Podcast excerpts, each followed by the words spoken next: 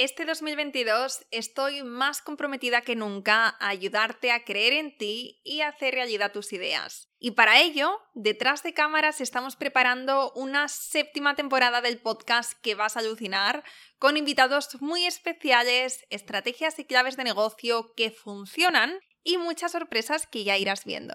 Y aparte del podcast, también estamos a tope con nuestro club de emprendedoras. Nuestra palabra foco de este 2022 es hacer piña, porque sé de primera mano que uno de los hándicaps a la hora de emprender es la soledad. Y por eso estrenamos el año con nuevas dinámicas networking dentro del club, para que conozcas mujeres como tú, hagas nuevas amistades, crees sinergias y estés muy acompañada tanto en los buenos como en los malos momentos que también están ahí, ¿no? Durante el proceso. Si esto te resuena y quieres formar parte de nuestra comunidad, donde encontrarás formaciones de negocio, mentorías conmigo y con otros expertos, talleres, mastermind, networking, sesión de objetivos, programa de madrinas, etc., entra en yoemprendedora.es barra club. Abrimos el día 1 de cada mes para dar la bienvenida a nuevos miembros durante solo 24 horas. Es decir, del día 1 al día 2 de cada mes tenemos las puertas abiertas. Así que entra ahora, apúntate a la lista de espera y nos vemos dentro muy prontito. Recuerda, es yoemprendedora.es barra club. Muchas veces es poner en valor nuestro trabajo, porque cuando ofrecemos lo que hacemos por un precio muy inferior a lo que vale, es porque no nos estamos creyendo. Y esto va con productos, va con servicios y eso hace que nos quedemos asfixiadas, que nos quedemos con el agua al cuello.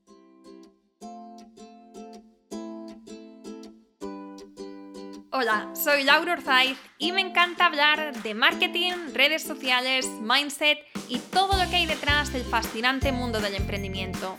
Me defino como una friki de los negocios, introvertida confesa y amante del buen café. Después de cuatro años de altibajos materializando mis ideas, me decidí a crear Yo Emprendedora, un espacio de inspiración, formación y empoderamiento femenino para salir de nuestras cuevas, aprender de las mejores y hacer mucha piña entre nosotras. Piensa en este podcast como tu ratito semanal para desconectar del día a día y reconectar contigo, tu negocio y tu misión. Y si quieres más, entra en yoemprendedora.es. Ahí encontrarás toda la información para apuntarte al club online y los coffee dates que mando todos los viernes. Sube el volumen que empezamos.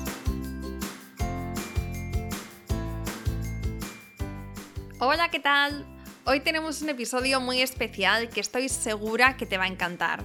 No sé si sabías que dentro del club tenemos cada mes una sesión de mentoría conmigo que se llama Tarro de Ideas, en el cual las chicas me van mandando sus preguntas a lo largo del mes. Yo las meto en un tarro de cristal, literalmente, de ahí el nombre, y en la sesión las voy contestando de forma aleatoria. Me encantan estas sesiones porque son una oportunidad muy buena para mí de compartir, de ayudar de una forma más personalizada, pero también me encanta el hecho de que las compañeras se ayudan entre ellas, porque al final esto es la esencia de todo lo que hacemos por aquí. Si estás en el club y has tenido la oportunidad de asistir a alguna, sabrás lo enriquecedoras que son y el buen feeling que siempre nos dejan. Y si todavía no eres parte de la comunidad, hoy te abro esta ventanita para que puedas disfrutar y aprender con nosotras. En este tarot de ideas hablamos de posicionamiento en tu sector, de SEO, de gestor de tareas, el del proceso para elegir, contactar y preparar entrevistas, de acuerdos para colaboraciones, email marketing, pop-ups, embudos de venta, de cómo poner precio a nuestros servicios. Vamos, hablamos de temazos. Y si quieres unirte a la comunidad, si quieres unirte al club, recuerda que abrimos el día 1 de cada mes durante 24 horas. Entra en yoemprendedora.es barra club y apúntate a la lista de espera para la próxima vez que abramos, que puedas apuntarte y disfrutar de todo esto en primera persona. Muchísimas gracias y ahora sí, empezamos. Bien, bueno, pues hoy tenemos nuestra sesión de tarro de ideas, que es como una mentoría eh, grupal donde estoy contestando vuestras preguntas sobre vuestros negocios, el punto en el que estáis actualmente y también donde eh, os animo a que si también tenéis eh, información de valor que compartir, que puedan ayudar a las compañeras, que también lo hagáis, que también abréis el micrófono, también lo podéis hacer por escrito, ¿vale? Pero, si, pero no os quedéis sin compartir, ya sabéis que yo siempre os animo mucho a que si queréis, si tenéis experiencias, si tenéis conocimientos que creéis que pueden ayudar a otra compañera, entonces, eh, bueno, siempre es, eh, ayuda muchísimo, ¿no? Escuchar, escucharnos las unas a las otras. Han llegado muchas preguntas a este tarro de ideas. tenemos este tarrito lleno de preguntas y algunas no han podido entrar porque digo, ya no, no es realista, las hemos tenido que dejar para el siguiente. Entonces, tengo este tarro, ¿vale? Lleno de vuestras preguntas y voy a ir contestando una a una aleatoriamente. Entonces, vamos a empezar con una un poquito más ligera. Es de Celia. Celia, si estás por aquí, luego nos dices. Dice, ¿podemos escribir correos electrónicos tipo newsletter a clientes que nos han comprado online si no están suscritos a nuestra base de datos?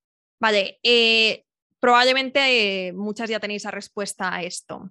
Si vosotras, si, tenéis, o sea, si a, la hora de compraros vuestros clientes tienen que aceptar unos términos y condiciones, si vosotros no tenéis eso incluido en los términos y condiciones, que debería ser el caso, entonces sí, ¿vale? Pero siempre tenemos que avisar, siempre tenemos que avisar, siempre que vaya, lo que no podemos hacer es si nos escriben con una duda, que eso se hacía antes mucho, ¿no?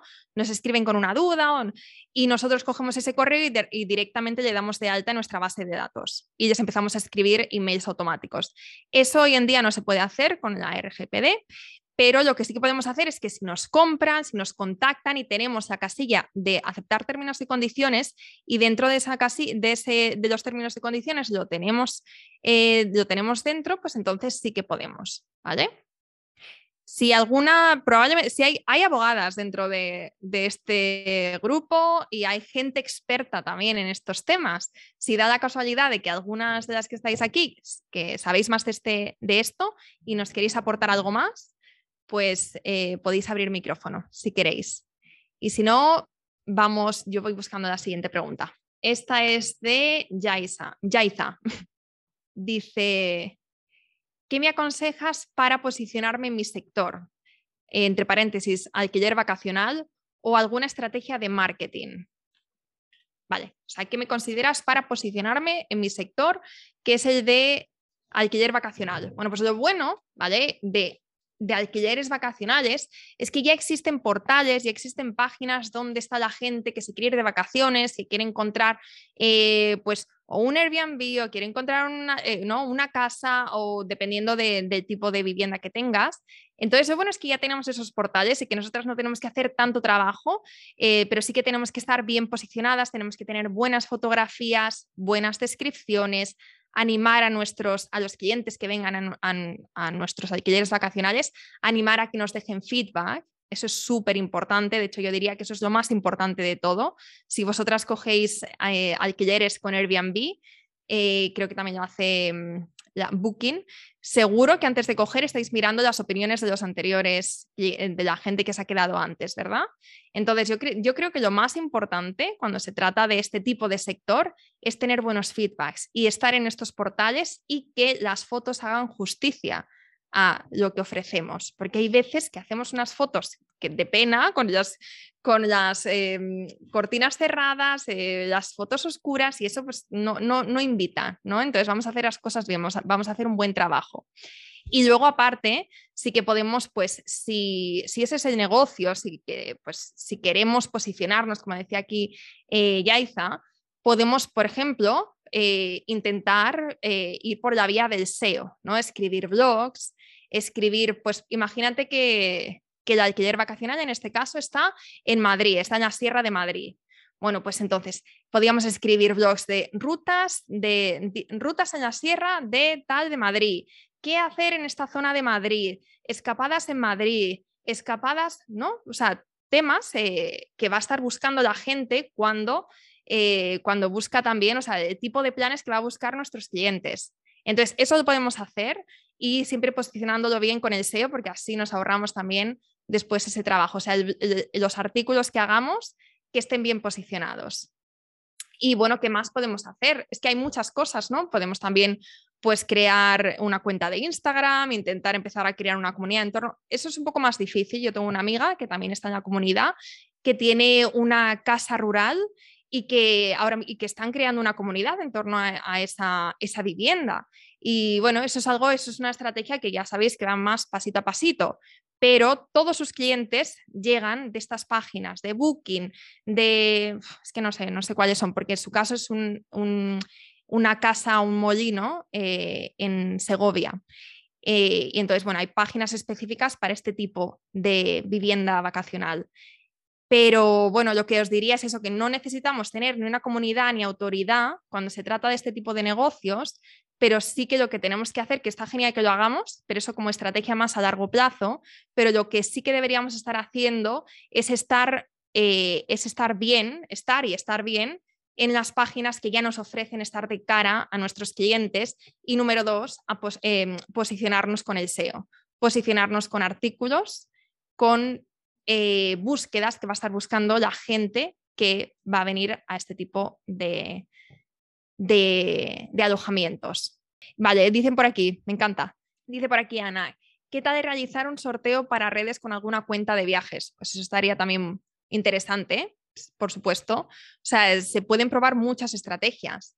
Eh, con sorteos lo que vamos a notar siempre, si lo, habéis, si lo habéis hecho y habéis hecho sorteos en colaboración con otras marcas, con otras cuentas, es que vais a ver un pico de seguidores, pero eso no siempre se convierte en engagement y no se convierte, o sea, luego tenemos que hacer nosotras el trabajo de llegar a esas personas, ¿no? Muchas veces cuando hacemos sorteos nos va a llegar gente y eso está genial y se puede convertir, pero tiene que haber un buen trabajo. Tenemos que tener una buena cuenta, tenemos que enganchar desde el minuto uno.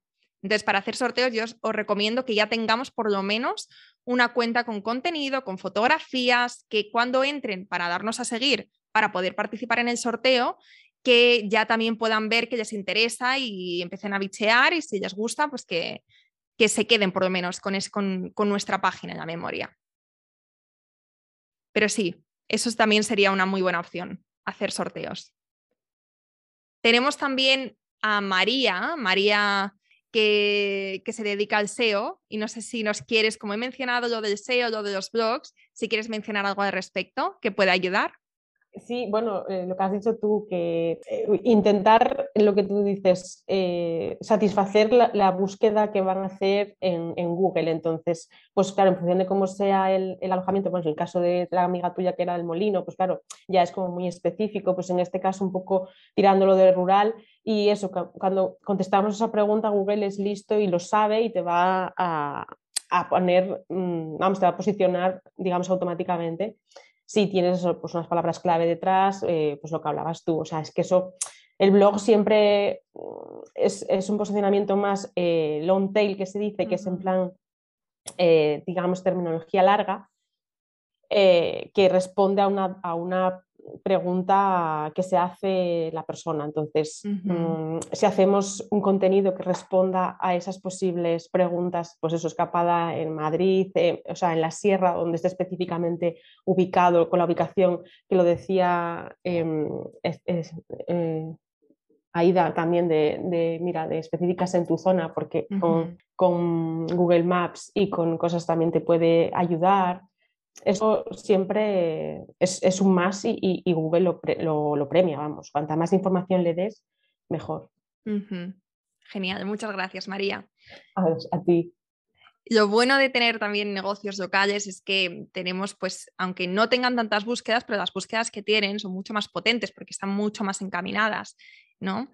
En vez de, bueno, ya sabéis, ¿no? O sea, ir como a una palabra clave o una, una, frase o una serie de palabras claves, pero más nicho, más de una zona, de una región, eso como decía María, lo premia y, entonces se aparecen ese tipo de búsquedas más que cuando pones eh, pues otras cosas más genéricas que no interesan tanto, ¿no? Si estás buscando alojamientos en... ¿no? Pues te va a aparecer más cosas relacionadas con eso, con ese sitio. Eh, y dice por aquí Aida, exacto.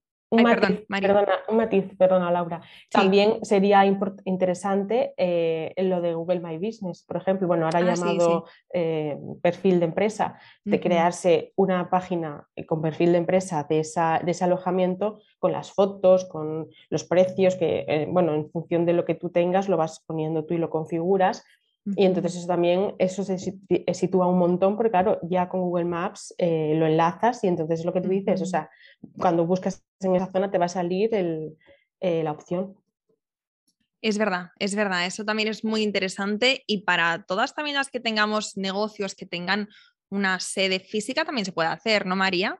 Sí, sí, lo mismo, claro. Eh, eso es lo ideal porque así todo el SEO local también lo, llegas, ¿no? Porque apareces como, como, una, como un puntito ahí, ¿no? Claro, claro. Y que eso también se utiliza, aunque no tengas sede física, también puedes eh, pagar, digamos, un código postal, que hay workings y hay cosas que tú puedes, y, con Google te valida y entonces eh, te manda un código que tú tienes que poner, bueno, claro, no es en plan tal, pero sí que se puede, aunque no tengas un sitio físico, también tener un SEO local en, en la zona donde te interese un poco, ¿sabes? Sí, Gracias, María. A ti. Vamos con la siguiente pregunta.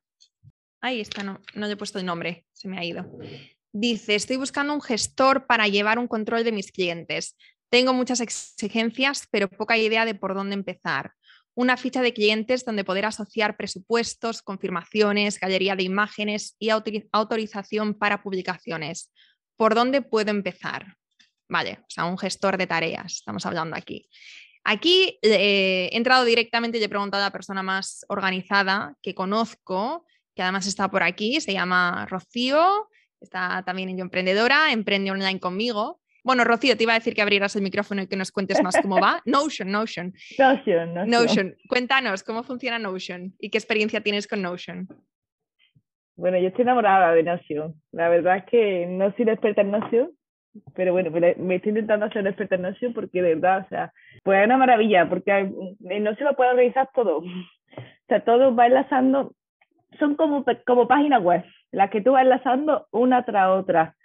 Por ejemplo, puedes poner cada cliente, crear un listado, que luego después lo puedes ver con 20 vistas, lo puedes ver en vista calendario, en vista timeline, en vista lista normal, en vista con check-in a ponerle, oye, tengo el cliente, por ejemplo, una tabla, me podéis poner como un Excel, y poner a lo mejor el listado de clientes y ahora lo pone, oye, pues lo tengo en, información revisada a tal tiempo. Ok, le pone abajo, ok, ok. También te, le puedes poner, por ejemplo, una línea que cuando fue la última vez que se actualizó y cuando tú lo toqueteas, el programa solo te va actualizando. Después, por ejemplo, en cada, en cada, vamos a poner cada cliente y cada cliente la pincha y abre otra página y ahí que rellenas todo lo del cliente. Le puedes poner los enlaces que quieras, le puedes subir vídeos, le puedes subir imágenes. Ahí le puedes crear carpetas dentro, le puedes crear otra vez a la vez páginas dentro de cada, de cada cliente. Oye, pues dentro de cada cliente, pues documentación básica, procesos del cliente, eh, control de tareas con el cliente. Mm, no sé, le vas poniendo cada su clasificación eso ahora mismo lo, igual lo puedes duplicar, esa página, oye, pues ya la ves creada, oye, ya sé cómo lo quiero distribuir. Eso lo puedes duplicar en cada cliente. Igual puedes poner el control de tareas, se puede poner, la puedes poner fórmula, igual que lo hacemos en Excel, pues también tiene fórmula, igual para luego, por ejemplo, oye, pues ya tu control de tareas, oye, este proyecto está, y le vas, conforme vayas terminando, a lo mejor tienes un proyecto madre, y tú tienes, ves que cada proyecto tú luego tienes a lo mejor 15 tareas. Conforme tú vas ticando las tareas, te va poniendo el porcentaje que va rellenando de, del proyecto. No sé, bueno, me parece que es un programa, no, no, es, no un programa visual, a priori, luego cuando, cuando a usarlo tiene emoticonos, tiene sus imágenes. a priori puede parecer un, un, programa muy complicado, pero luego cuando lo empiezas a toquetear, la verdad es que es muy intuitivo. Y, y, y, de verdad que pueden tenerlo todo. Para, para organizarse en de tener 20 programas, porque al final, pues bueno, empezamos a abrir uno, luego otro, luego otro. O sea, y, y, no se te da, te da como, mucha, como, como muchas cosas dentro de un programa. No sé si alguien por aquí lo haya usado también. Están, están diciendo en el chat, hay unas cuantas que ah. están diciendo que lo usan, que están enamoradas también. Tiene una versión Ah, gratuita, están poniendo. Sí, la versión gratuita puedes hacer muchas cosas. Yo también estoy enamorada de Notion y he puesto por el chat eh, una chica que, que yo sigo mucho y bueno, yo de, y tiene un curso de Notion y yo se lo he comprado porque vamos. Elena. No, Elena. eh, Nuria, de Tidy Talk. Ah, no. Entonces yo tengo yo la ¿No otra. la conoces, Eh, Rocío? Pues no, yo- bueno, yo- pásamela. Ya lo he escrito, lo he dejado escrito, ¿eh? pero bueno, si tal, eh, me, lo, me lo pides. Em, Vale. Yo hice un curso, o sea, yo te- lo tengo pendiente de mirarlo porque me encanta cómo tiene ya organizado y, lo que, y, y el- un bonus de ese curso era cómo tenía ya organizado su emprendimiento, ¿vale? Porque ella es project eh, manager digital, o sea, project manager en su trabajo por cuenta ajena y aparte tiene este emprendimiento y le gusta mucho la organización y todo esto. Entonces, yo conocí Notion por ella y, y me gusta mucho y estoy de acuerdo con todo lo que ha dicho Rocío y, y está muy guay. Yo de momento solo he usado la versión gratuita, es verdad, que, que no puedo hablar de, de- de pago, pero no es, creo que no es caro comparado con otras que son similares como Trello o Asana y te da muchísimas posibilidades. sí. Sí, creo que no llegaba a los 5 dólares, la de Sí, pago. sí, Yo sí. tengo la gratuita, ¿sabes? Yo Es- tengo la, la- claro, yo- más es que esa- económico. es a la hora de compartir, cuando tienes que, que pagar, cuando tienes que ya compartir, digamos, eh, pues un proyecto lo quieres compartir con clientes o con otras personas de tu equipo, es cuando tienes que pagar, pero cuando es una primera, digamos, organización para ti, eh, creo que con la versión económica, o sea, eh, con la versión gratuita te llega. Sí, total. Vale, gracias, chicas. Lo tendremos en cuenta y, y también lo tenemos apuntado para temas de organización que tocar por aquí por el club. Eh, Rocío toma nota y, vamos, lo iremos viendo en los próximos meses. Vamos con la siguiente pregunta. Jennifer dice, hola Laura, estoy pensando en hacer 10 entrevistas para mayo en mi Instagram. Y mi pregunta es, ¿cuál es el proceso que sigues para elegir, contactar y crear estas entrevistas? Sé que es una pregunta compleja, pero ando perdida y me vendría muy bien esta orientación. Gracias. Bueno, pues eh, yo comento y luego si vosotras queréis añadir algo que hacéis vosotras, pues me encantaría escucharos. Para, primero para eh, mi proceso, ¿vale? Para organizar y para hacer y crear y demás las entrevistas para el podcast de Yo Emprendedora. Lo primero que hago es, eh, esto sola o con el equipo, es hacer un brainstorming de personas, ¿no? Pa- Para antes de empezar a buscar, antes de empezar a contactar, lo primero que hago es brainstorming primero de personas que se me vienen a la mente, que llevo tiempo queri- siguiendo, que les quiero entrevistar, y entonces eso pues lo, lo pongo en un documento.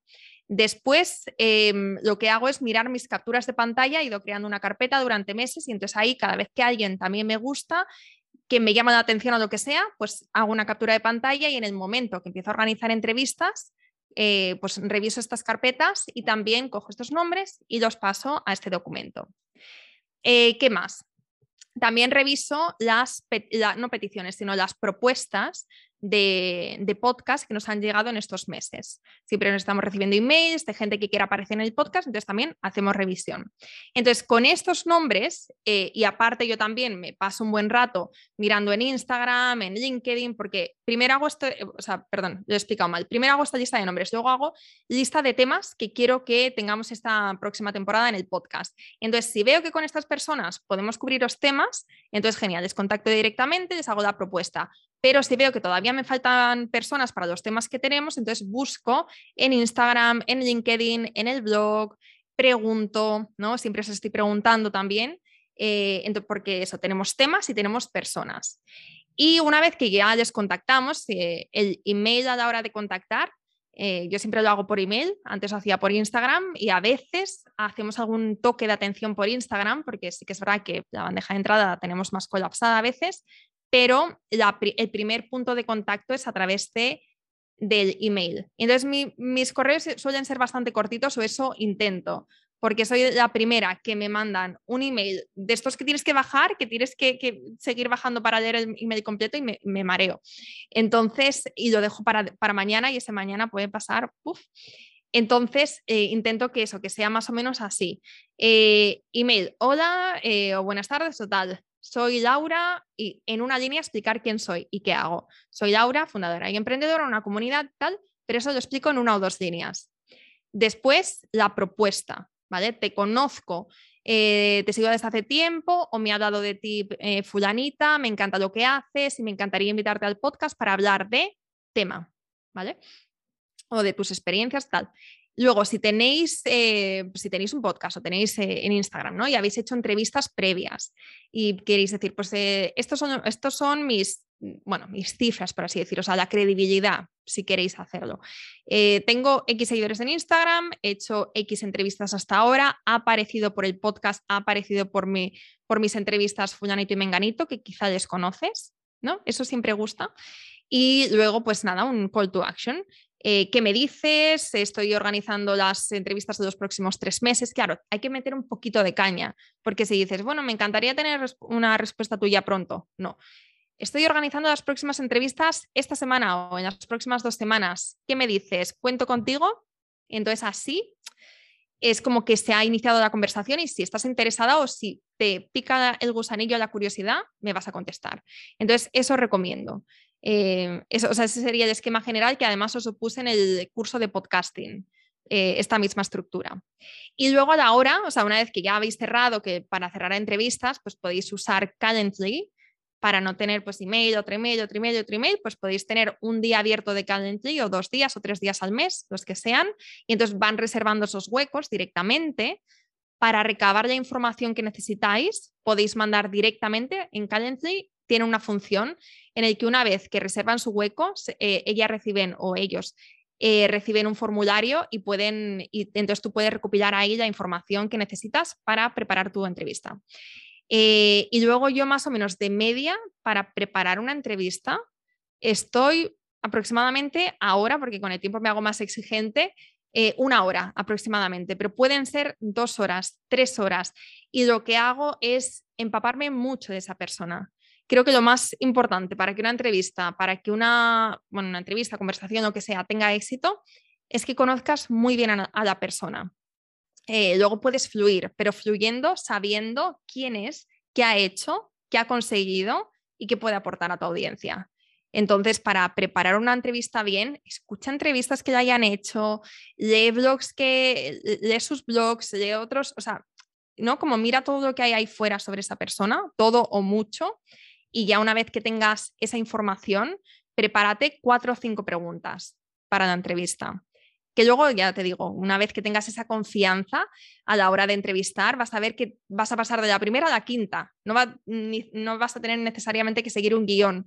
Y hay veces que de cinco, pues haces tres y otras dos, pues te surgen en el momento. Pero siempre está genial tener como ese guion para tener confianza. La confianza en nosotras mismas a la hora de entrevistar es fundamental. Entonces, nosotras tenemos el guion y luego ya lo que hacemos con él, eso ya lo iremos viendo depende del momento, de la persona, de la confianza, de la energía, ta, ta, ta, ta, Pero siempre tener ahí cinco preguntas. Y yo, ya último consejito, para, para tener estas preguntas bien, porque claro, hay veces que, que tenemos eh, pues a lo mejor una pregunta con tres líneas, pero no te vas a parar a leer esa pregunta de pe a pa. Entonces lo que hago es tener el título de la pregunta.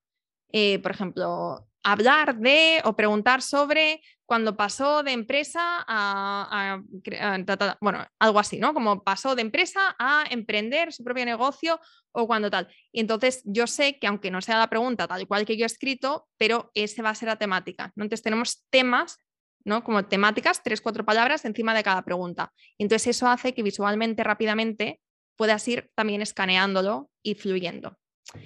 Esos serían mis, eh, mis consejos y cómo lo hago yo a la hora de preparar, contactar, cerrar entrevistas con el podcast. No sé si las que estáis por aquí, que también hacéis entrevistas, si queréis aportar algo más. Sí, yo, vamos, lo hago bastante similar a, a cómo lo haces tú, Laura. Lo único que también influye, yo creo, la temática de la cual vaya a hablar. Porque en mi caso, que el podcast es cultural, influye mucho la, la actualidad. Yo también hago un seguimiento eh, de, mm, pues de qué está de actualidad, ¿no? Si se ha estrenado eh, o se ha sacado un libro, se ha estrenado una obra de teatro o cualquier cosa que tenga que ver con la cultura, que es lo que yo trato, pues como que hago un seguimiento. Entonces, mm. si además esa gente, esos actores o artistas están en promoción, me va a ser más fácil contactar con ellos y que me, que me digan que sí, a que si están fuera de promoción. Claro, ah, sí, muy bueno. Entonces la temática también, también influye si vas muy pegado a la actualidad o si es un contenido más atemporal, pues también es importante tenerlo en cuenta. Yo cuando los emails también hago lo mismo, mandar una propuesta eh, presentándome y demás, y yo ahí como no uso Calendly, pero les, como yo ya tengo mi calendario y sé cuándo voy a grabar, les digo, ¿te viene bien esta, esta, esta fecha? No propongo muchas, porque si no es muy lío, las más cercanas y según se van cerrando y, poco más, la verdad. Es que tengo un sistema bastante, bastante similar. Sí, es verdad, em, esto que has comentado, que cuando vamos a, invitar gente, si sabemos cuándo van a tener lanzamientos, eh, imaginaos que van a sacar un libro o que van a hacer promoción de un curso, que van a tal, les interesa en esa época, antes o durante, les, interesa eh, aparecer en medios. Entonces ahí siempre es una buena manera para estar atentos a la gente. Esto ya es de cara a entrevistar, a traer gente que tiene más, eh, bueno, que son más referentes, que tienen más números y que suelen estar más ocupados o suelen decir que no más. Bueno, pues entonces si estamos atentos, les podemos traer en estos momentos en el que les interesa la promoción, la visibilidad. ¿Y alguien más quiere compartir sobre su proceso de, para hacer entrevistas? Vale, yo no he hecho entrevistas en plan como a cuentas enormes, sino que he hecho entrevistas a emprendedoras como yo, por ejemplo, y a la hora de elegirlas, lo que sí, como es, no es un sector que, que tenga mucha actividad en algunas, bueno, sí, algunas sí, algunas no, lo que yo me fijo es en eso, quiero decir, en la actividad que tengan, porque así que en un primer momento me puedo llegar a guardar perfiles, pero luego a la hora de elegirlos, hago un filtro de, primero, el tema del que voy a hablar, entonces ya filtro por ahí a las emprendedoras que quiero entrevistar, que son más o menos de mi mismo alcance, eh, y luego también hago un filtro de ver cuántas publicaciones hacen normalmente o cuántos, eh, cómo interactúan por historias, porque si no es está activo, no, no, no es algo que yo pudiera aprovechar, pero no es algo que yo mostrar a mi audiencia, no puedo mostrar a alguien a mi audiencia que luego no va a mostrarles nada en el futuro. Entonces, eso también. Y la manera de contactar pues sería lo mismo, eh, por email. Y siempre suelo cerrar la, esto, eh, la, el mail con, eh, con la pregunta, ¿no? ¿Te apetece? Espero que sí. Queda a la espera de tu respuesta para fijar la hora y el día. Ah, muy bien. O algo así como intentando. Muy bien, como dando por hecho que te van a decir que sí. Que sí, exactamente. Y así la mayoría me ha dicho que sí. Entonces, igual el 80% de las personas que me han dado que tampoco he hecho una larga mm, serie de entrevistas, pero todas las personas que he seleccionado, la mayoría me han dicho que sí, entonces. qué bueno, gracias por compartir. Me ha hecho gracia eh, la pregunta que nos ha llegado ahora, que para las que habéis hecho entrevistas seguro que también os ha pasado, o si no os ha pasado, probablemente os pase en algún momento. Y es qué hacer con la gente que traemos a nuestro canal y que habla poco. ¿No? Y que empezamos a preguntar y que se convierte en una de estas preguntas donde la respuesta es un sí, no, blanco, negro y no da para mucho más. Entonces, ¿qué, qué hacer? Pues por eso es tan importante tener bien estructurados los temas de conversación. Bueno, primero es súper importante elegir bien a la gente. Que, haya, que sean grandes profesionales no significa que sean buenos invitados para nuestro canal. Eso para empezar. Eh, y antes de, invitar, yo normalmente el 99% de, las veces miro, observo que tengan vídeos en su canal, la forma de comunicar, ¿no? la energía que me transmite. Si no tiene vídeos, si no le he escuchado hablar antes, entonces lo más probable es que, ni siquiera le, invite, por muy profesional que sea. Eh, y luego, si, os encontráis en una de estas situaciones, tenéis que, tenéis que intentar encontrar como ese punto en el que la persona de repente se emociona, que suele ser con un tema de conversación, ¿no? A veces, pues, cuando hablamos de, nuestro proyecto, ¿no? Cuando hablamos de nuestra pasión y se nos ilumina la mirada y de repente es como que se te acelera el corazón y es como si estuvieras enamorado y solamente quieres hablar de lo que haces y de tu visión y de tu tal. Bueno, pues tenemos que dar con eso, ¿no? Con eso que le emociona, con eso que le conecta. Y hay veces pues que tienes que ir pasando con cautela de una pregunta a otra hasta que llegas ahí y dices, aquí, y una vez que ya que empieza y qué tal, las siguientes preguntas vas a ver que la persona se ha animado y que va, y que va a ir a mejor. Pero sí es dar con esa, es dar con, con, con, lo, que, con lo que le emociona a la persona. Claro, y no plantear, como dice Verónica, no plantear preguntas cerradas. También es importante. ¿Cómo manejas el tema de la cesión de derechos por esa grabación? Dice Tania. Eh, ¿A qué te refieres? Mm, eh, ¿Un directo por Instagram? ¿Podcast? Eh, ¿A, qué te refieres exactamente? Me refiero más bien a que, mm, claro, se supone que estamos grabando un contenido que a lo mejor esa persona en un futuro puede que, em, que por ejemplo, yo que sé, quiera quitarlo porque ya no está trabajando su marca personal o ahora está en otro negocio. Entonces, claro, nosotros, o sea, se tendría que hacer un acuerdo, ¿no? O esa es mi mm. pregunta, si tenéis algún acuerdo o cómo hacéis, porque claro, es un contenido que se está creando bajo la marca, ya sea comercial o personal de otra persona. Vale, muy buena pregunta esta. O por ejemplo, si tú das una entrevista, claro, tú no sabes esa persona qué uso le va a dar esa entrevista. Y claro, es tu marca personal la que también has dejado ahí. Entonces, esa es un poco mi, mi, mi cuestión. Vale. Ponte que que yo hago una, bueno, yo he hecho bastantes entrevistas, eh, o sea, que me han hecho, me refiero a bastantes entrevistas, como Laura, eh, contando mi experiencia, lo que hago y demás.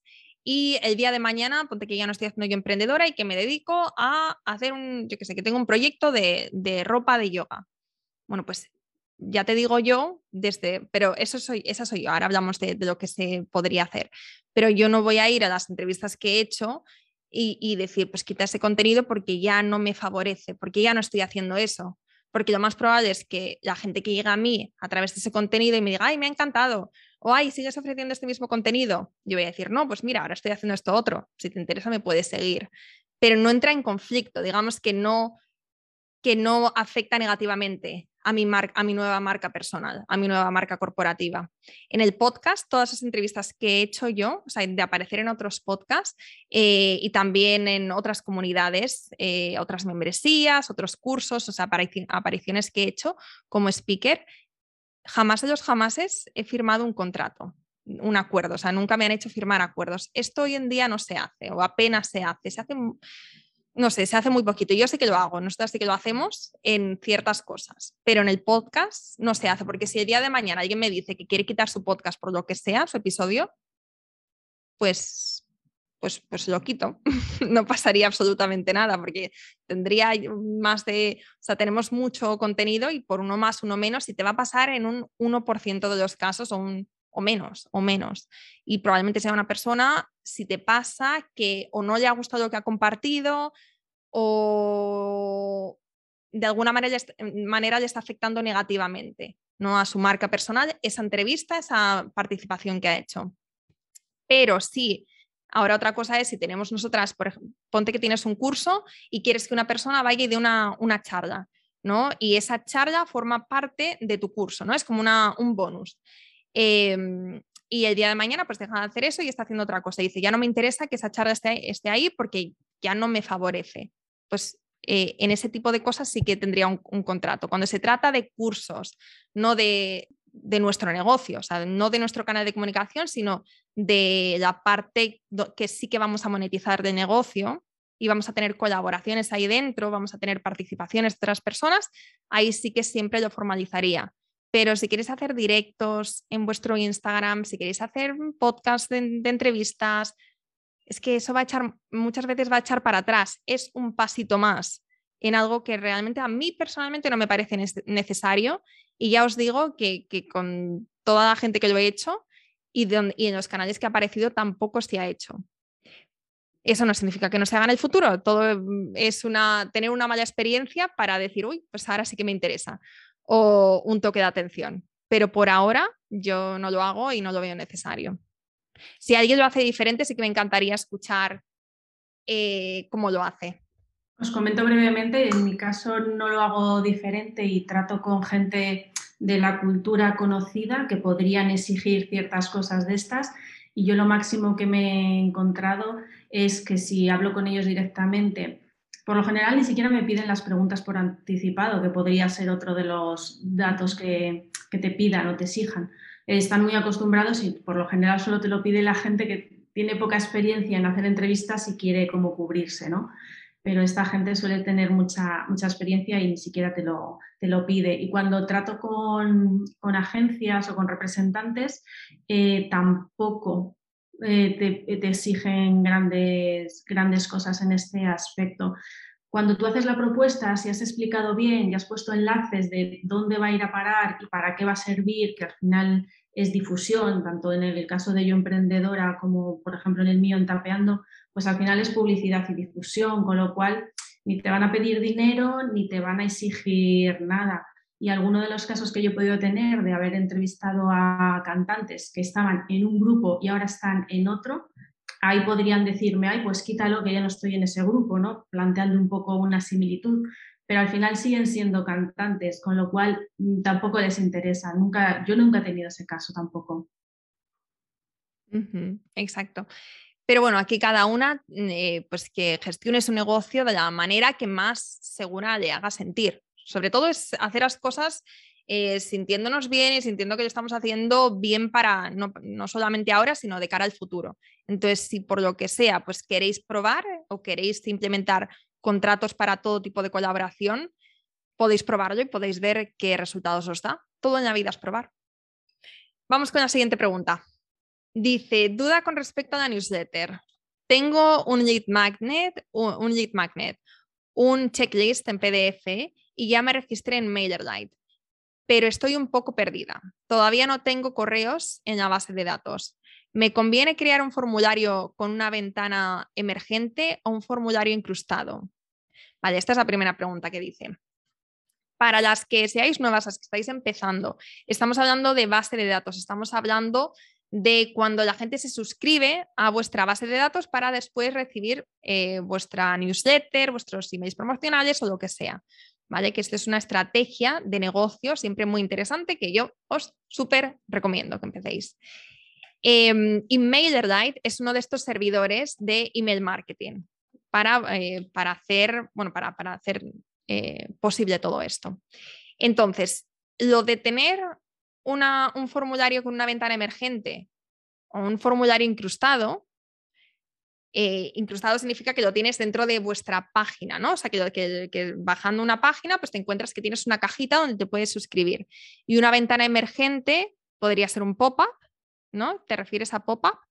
O podría, sí, podría ser un pop-up. O hay veces que, bueno, no, un pop-up, vamos a dejarnos de, vamos a decir las cosas lo más sencillas posibles. O sea, tener un pop-up o tener una, una casilla dentro de una página y que esté ahí fija. No sé si sí, eh, diseño páginas web y por lo que webs estratégicas y a lo que ahora mismo tiende es que el pop-up convierte mejor. Ah, sí. Sí. Pero ahora, mismo. ¿Pop-ups genéricos o pop-ups dependiendo del tipo de página, de contenido? Sí, bueno, depende un poco, siempre tiene que estar eh, relacionado, ¿no? Pero mm, yo creo que es la sensación de tener que rellenar ya de primeras antes de pulsar nada. No sé si es eso lo que, lo que tira para atrás, pero en principio ahora lo que, lo que en todas las formaciones a las que estoy yendo y demás tiende al pop-up. ¿vale? Por si, por si sirve a alguien. Sirve, sirve mucho. Sirve mucho porque creo que nos echa bastante para atrás, porque como suele ser molesto... Pero siempre eso, evitando los pop-up molestos de, mm, llevas dos segundos en la página y te salta un pop-up. No, ¿sabes? tampoco sin ser invasivos. Vale, entonces aprovechando que te tengo aquí, Nuria, eh, ¿cuántos segundos recomiendas que esperemos para eh, lanzar el pop-up y cada cuánto debería ser las cookies para que vuelvan a aparecer? Eh, lo que estoy haciendo no lanzo, por, lo menos en mi web, no lanzo un pop-up así sin, bueno, puedes, eh, es una opción que me estoy planteando, que cuando vayan a cerrar se les abra el pop-up, pero solo cuando vayan a cerrar, para no entorpecer el, tránsito en la página. E, eso al final es, es, lo que más lo más negativo, ¿no? Tú tienes que facilitarle a tu cliente o o alumno lo que sea, e, el, ver la página bien. Si tú le estás lanzando mil imágenes, al final no ve lo que tiene que ver. Dentro de tu página web sí que yo tengo una parte en la que le digo, oye, pues mira, tengo este recurso eh, que te puede ayudar en tal, en tal. ¿Te interesa? Y a él ya da el botón y es cuando le sale el pop-up. A mí no me, bueno, pues soy tu web consciente porque voy un poco en contra de todas esas de ese marketing invasivo que, que, que, al final yo creo que no, no ayuda, ¿no? Entonces yo voto por, por eso, que tú en tu web tengas una parte en la que le ofrezcas algo o le des más información o tal, y ahí ya pulsando el botón si le salga el pop-up. O como mucho cuando se vaya a ir pero durante la estancia hacérsela lo más amable posible. ¿Vale? Para mí. Vale, vale, sí, esto es muy, muy interesante. Claro, porque el pop-up puede ser, puede aparecer una vez hagamos clic en un botón también. Claro, tú tienes, eh, eh, hay muchísimas opciones. Cuando pases por una parte de la página, cuando te vayas a ir de la página, cuando des un botón. Eh, es al final, dependiendo del, gestor de email que tengas o los plugins que uses, pues puedes ahí jugar un poco. Así un poco en genérico, yo lo que, lo que recomiendo es eso. Vale, vale, muchísimas gracias, Nuria. Nada, Me alegro que hayas abierto el micro porque yo aquí sé lo justo y necesario para ir haciendo, viendo, probando, pero yo por ahora eh, pues sé lo que, lo que voy viendo día tras día. Tiende a, que las páginas web sean lo más amigables posible. O sea, estas, estas webs de antes, de estímulos constantes, mil ventanas, colores y no sé qué, al final nos vuelven locos y lo que haces es cerrar la página y adiós cierto, es verdad. Sí, sí, sí, total. Pero una cosa que me estoy acordándome ahora con el tema de los pop-ups, para las que tengáis, eh, para las que tengáis códigos promocionales, para las que tengáis e-commerce o las que, o sobre todo funciona muy bien con los softwares, cuando vas a cerrar la página y te aparece un código promocional, eso a mí, a mí más de una vez me ha hecho comprar, me ha hecho quedarme y comprar. Eh, pero esto funciona, como decimos, muy bien cuando se trata de e-commerce y cuando se trata también de, de, softwares, ¿no? de plugins o de cosas de estas, que no sé si alguna tiene por aquí. Pero eso sí. Y hay muchas estrategias para pop-up. Hay muchas incrustadas y muchas estaban, estaban diciendo por aquí que usan los dos. Vale, entonces Brenda, yo con lo que están diciendo las compañeras, con lo que ha compartido Nuria eh, y con lo que yo he visto a día de hoy, probaría los dos probaría los dos porque hasta que no te pongas a hacer no vas a ver qué te funciona, qué te funciona mejor y qué te funciona peor. Entonces es estar constantemente probando cosas. Los pop-ups funcionan muy bien, como decía Nuria, sin ser invasivo, eh, haciendo como que la experiencia de tu usuario sea lo más amigable posible. Y, viendo, ¿no? Pues vete probando cosillas, también vete probando diferentes recursos. Un día puedes promocionar eh, un, tu PDF, otro día puedes promocionar fíjate, yo una vez puse un pop-up para promocionar los coffee dates, que es promocionar la base de datos en sí, que eso no se suele, no se suele usar, sino se suele regalar algo a cambio. Y yo dije, bueno, vamos a probar a promocionar con un pop-up los coffee dates. Y lo dejé ahí unos días. Y tuvo muy buena conversión. Y a mí me sorprendió muchísimo porque dije, ostras, o sea, yo pensaba que la gente se, se unía a los, o sea, se unía a la base de datos siempre a cambio de un regalito.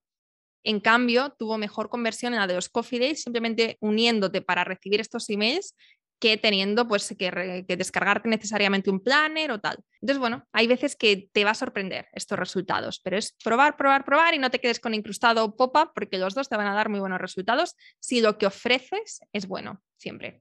Vamos con la siguiente. ¿Qué hacer cuando después de testear te das cuenta de que no hay ninguna ganancia. Sale para pagar el coste, pero no hay, ninguna, no hay ningún beneficio. Hmm.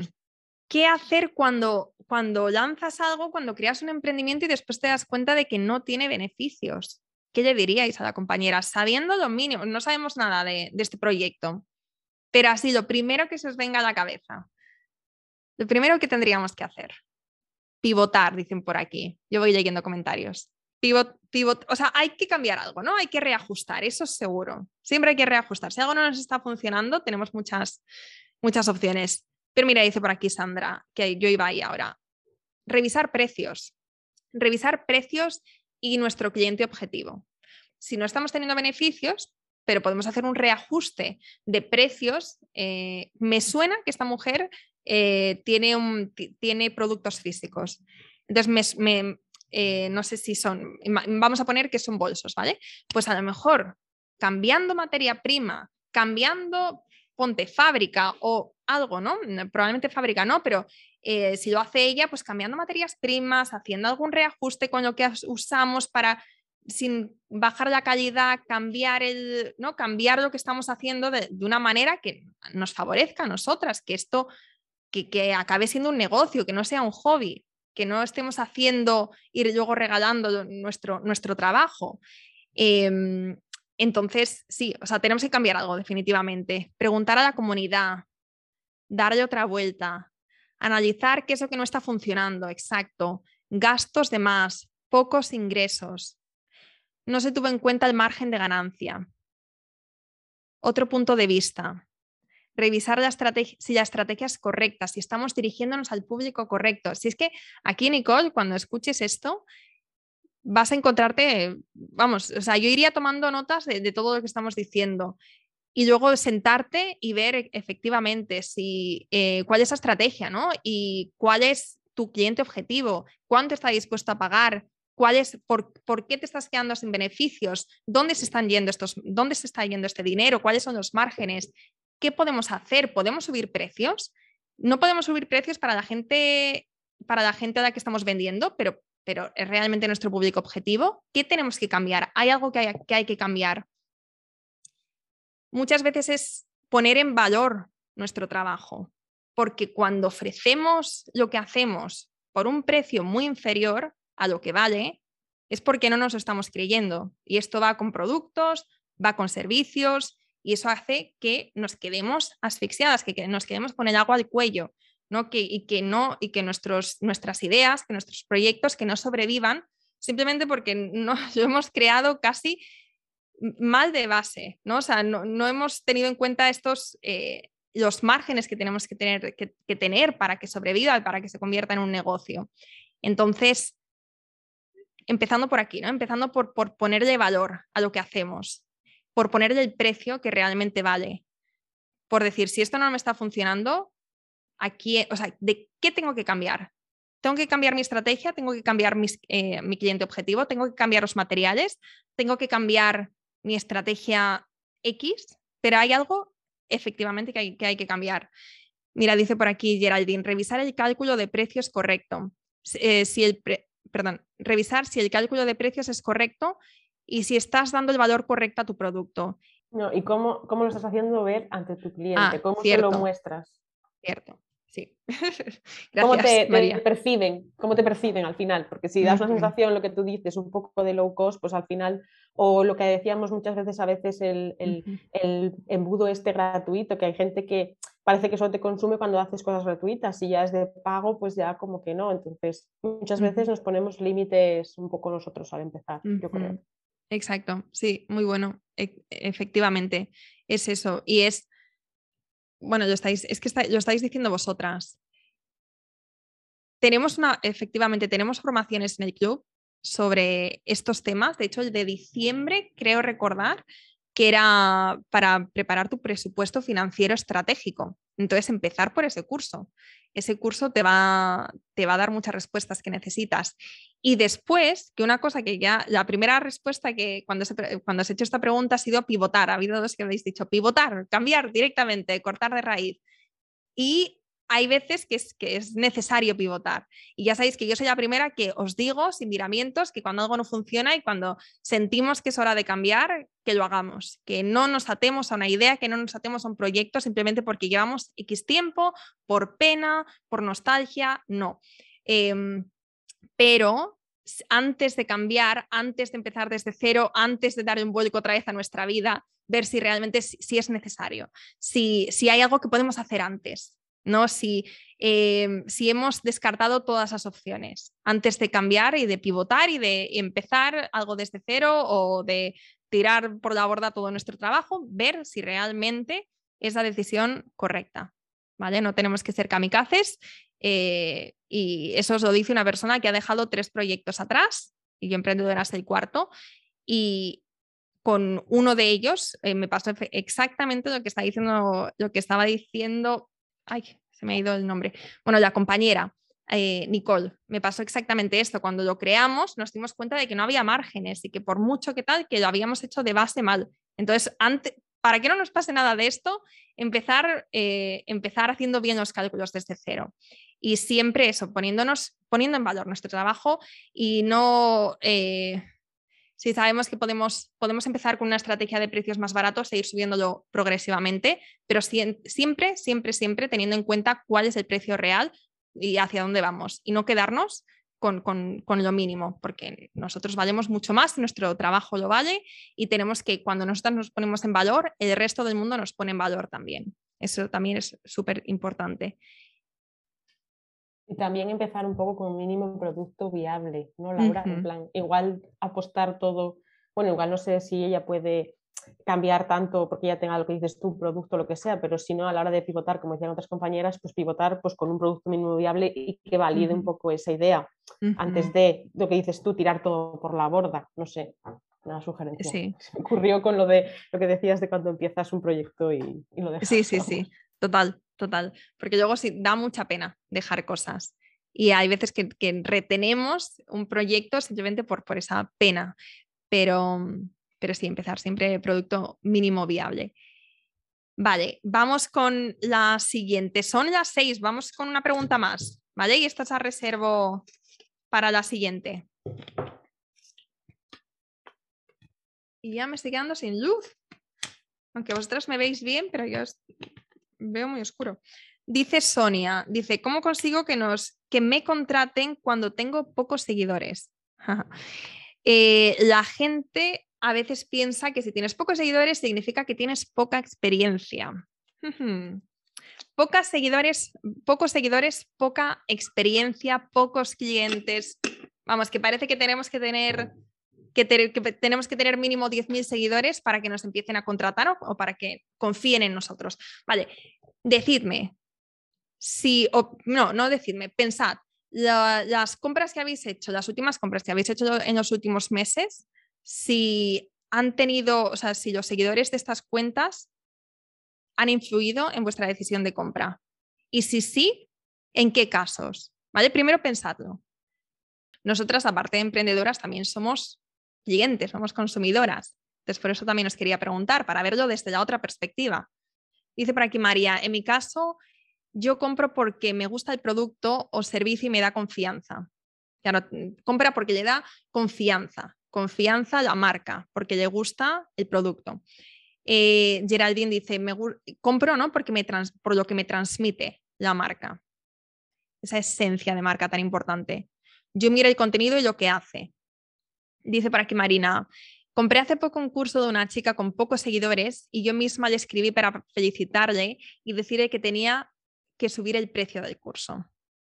Sí, o sea, aquí la conclusión es que depende, ¿no? Depende si vamos a comprar un curso sobre cómo tener mucha influencia en Instagram, pues obviamente es, pero lo más probable es que sí que nos fijemos en los seguidores, ¿no? Y en la comunidad y en el engagement. Pero ¿cuántas veces hemos comprado y hemos encontrado marcas en redes sociales, pero que no nos ha influenciado, o sea, no nos ha influido los seguidores que tiene la marca? Pero sí, y como habéis dicho vosotras, lo que sí que nos influye es la esencia, es lo que nos transmite la persona eh, o los colores o los, ¿no? Como la energía de esa marca que es palpable, ¿no? Cuando entramos en estas redes sociales. Entonces, eso es lo que sí que tenemos que, mirar, que trabajar a fondo y luego los seguidores van llegando. Pero ya te digo, no sé Sonia lo que hace, no sé si es Sonia la que está por aquí o si es otra Sonia, pero no debería, o sea, no deberíamos pensar de esta manera, no deberíamos pensar que porque tenemos pocos seguidores que no van a confiar en nosotras. Eh, perdón que se me abrió una pestaña. Ahora. Eso, que, que, eso es un trabajo interno, lo que, eso es lo que os quería decir, es un trabajo interno. Cuando, cuando contraté hace unos meses a una, a una psicóloga, que estuvimos haciendo un proceso juntas, lo último que me importaba era cuántos seguidores mm, tuviera en las redes sociales. De hecho, no sé si tiene Instagram. O sea, no se me ocurrió preguntarle. Para mí fue muy importante el boca oreja o los, em, los feedbacks que me diera la gente, en este caso, que, nos, que conocía a este profesional y que me dijera que era una buena profesional. Pero muchas veces, cuando estamos empezando, sobre todo va a ser el boca oreja lo que la gente va a usar ¿no? para para que, y por lo que se nos va a ir conociendo, ¿no? Si tus clientes están, están contentas contigo, con vosotras, os van a recomendar, va a llegar más gente recomendada de estas personas, os va tal, y pues poquito a poco vais a ir creciendo así. Pero ya os digo que los seguidores, a no ser que tengáis un curso sobre em, marketing o sobre Instagram o sobre cosas que efectivamente son como los resultados que estáis prometiendo, entonces que en este caso sí que os habría que trabajar y habría que subir estos seguidores, pero si no, no es necesario tenerlo. Siempre ayuda, no os voy a mentir, por supuesto que ayuda, pero todas hemos empezado con 10, con 20, con 50, con 200 y se hace negocio muchísimo antes de llegar a los 10.000 seguidores, muchísimo antes. Hace poco me compré un colgante que me enamoró, me apareció en, en Instagram Ads y fijaos que yo no soy mucho, cuando me aparecen los anuncios os suelo pasar bastante rápido, pero este me enamoró y era una marca que, no, tenía, tenía menos de 2.000 seguidores y me importó un bledo porque el producto decía, o sea, es, es precioso, lo quiero. Y, y lo compré me daba igual si tenía 200, 2.000 o 200.000. Y seguro que vosotras también habéis comprado de esta manera. Así que, terminando con esto, ¿vale? Lo más importante es la conexión y esta esencia de marca y que seamos nosotras mismas y que nos lo creamos, que pongamos el precio y que, que hagamos todo este proceso desde cero, que lo disfrutemos y que vayamos aprendiendo por el proceso. Y que no pensemos que el problema de que no nos compran es porque no tenemos X seguidores, porque entonces llegamos a esos seguidores y no cambia la cosa. ¿Vale? El problema es, no hay problema, o sea, lo que tenemos que mirar es qué es lo que funciona. Y lo que funciona lo vamos escalando. ¿Vale? Y con eso, pues todo escala. Espero que te haya gustado este episodio y si es así, me encantaría que dejaras una reseña en iTunes, en Evox o en la plataforma que escuches tus podcasts. Esta es la mejor manera que tienes de apoyar el podcast y su continuidad. Muchísimas gracias por quedarte hasta el final y seguimos la próxima semana.